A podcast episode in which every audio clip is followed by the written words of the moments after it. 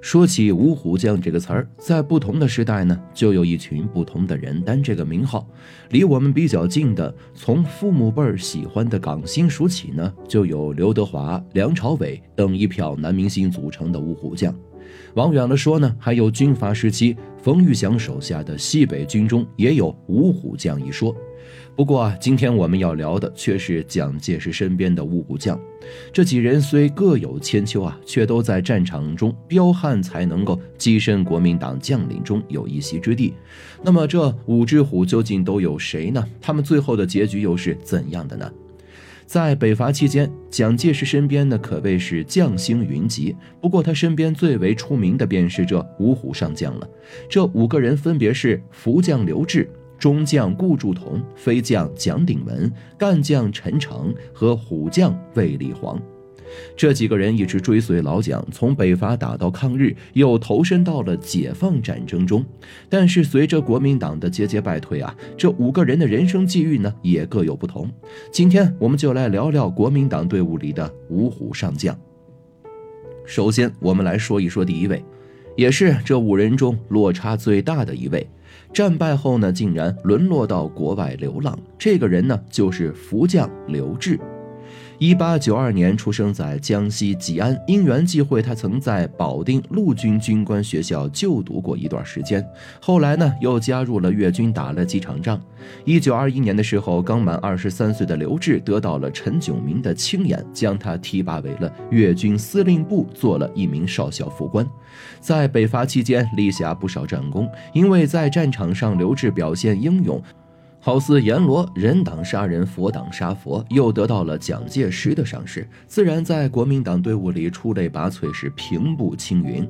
后来蒋介石赫然掀起了四一二反革命政变，刘志作为散播白色恐怖的刽子手，迫害了不少革命志士。随后的蒋桂之争、中原大战等，他都毫无意外地站在了蒋介石一方。不辨黑白，为其肝脑涂地。也正是如此，身为蒋介石身边的得力干将，刘志试图平步青云。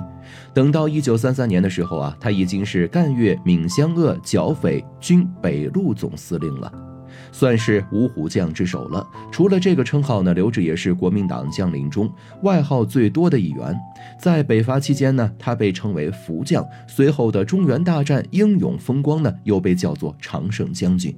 不过，在抗日战争和解放战争期间，刘志摇身一变，沦为了部队里的笑柄，不是叫他长腿将军，就是叫他猪将。这两个充满戏谑的绰号，其实也都是他自己得来的，怨不得别人。抗日期间，刘志虽然担着国民党第一战区副司令长官的名号，却屡屡战败。在平汉路一役中呢，大败日本兵，从此就得了个“长腿将军”的称呼，就是嘲笑。他被人打得落花流水，只会逃跑。而转眼到了解放战争时期，著名的三大战役淮海一战中，刘志呢再次被蒋介石予以重任，出任徐州剿总司令。但这个时候啊，连老蒋身边的人都要吐槽了：派条狗都比派这个猪将在那里强。果不其然，刘志几乎呢被逼的是要殉职，很难不让人怀疑蒋介石当初派他出战就是要让他去送死的。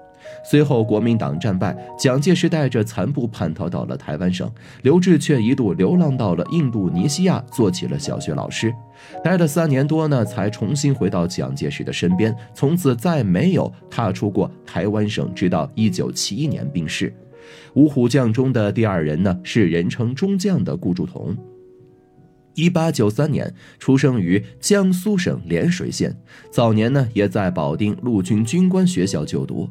与刘志不同呢，他后来还有幸被调到了陆军总部第十三混成旅见习了一段时间。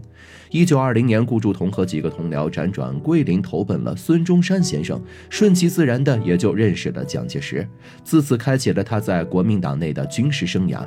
一九二四年间，随着黄埔军校开办，顾祝同凭借和校长蒋介石的关系，成为了军校教授部一名中校战术教官。因为出身嫡系，他自然被蒋介石看中，在国民党士官中一路高升。中原大战后，顾祝同呢已经掌管了整个西北的军政大权，并出任国民党海陆空军总司令部洛阳行营主任一职。一九三三年，蒋介石对共产党革命军持续发动了围剿战。彼时的顾祝同也积极奉命加紧对苏区发动攻势，随后又被调任为四川行营主任一职。后来，随着日军侵略加剧，国共合作统一战线的呼声呢也逐渐升高。西安事变爆发了，因为啊，在此次事件中，顾祝同一力主张和平解决，此举得到了蒋介石的肯定。此后，蒋介石对他更是格外的信任，还将他任命为了第一集团军总司令。虽然抗日期间顾祝同表现优秀，对日军是一点也不手软，但这份好感最终还是败给了他在皖南事变中的恶行。后来解放战争打响，顾祝同看他高楼起，眼看他呀要高楼塌，即使使出浑身解数，也无法让国民党挽回败局。最终同蒋介石一道灰溜溜地逃到台湾去了，于一九八五年在台湾省病逝。接下来提到的五虎将中的第三位呢，来头啊也不小，是有飞将之称的蒋鼎文。说起飞将，总是让人不由得想到一首诗：“但使龙城飞将在，不教胡马度阴山。”但蒋鼎文和飞将李广的差别可是大了去了。蒋鼎文不仅是蒋介石的五虎将的一员，同时啊，也是何应钦四大金刚之一。从这江陆军讲武堂毕业后，蒋鼎文便参加了一九一七年的护法战争。追随在孙中山身后，等到黄埔军校成立，他因表现出色，担任了军校中第一期第二学生队队长一职，还得到了蒋介石的青睐。因为在东征北伐和中原大战期间横扫千军，大杀四方，才得了个飞将军的称号。战功赫赫，自然伴随着是加官进爵。在蒋介石对苏区进行围剿之时呢，蒋鼎文也是出力颇多，不但参与了第五次围剿，还出任了五省剿匪军中的要职。西安事变中，蒋鼎文与蒋介石一同遭到扣押，算是与上级同进退了一把。随后抗日期间，这位飞将军表现是奇差呀，徇私枉法，贪婪成性，没给抗日带来一点帮助，人送外号“腐化将军”。眼看部队待不下去了，蒋鼎文呢只好辞职弃军从商。直到一九四九年，蒋介石无人可用之时呢，他才被再度召回。不过此时他的出现对大局来说呢已经无用了，结果就是跟着老蒋一起逃亡台湾，再也没回来。五虎将之四，干将陈诚。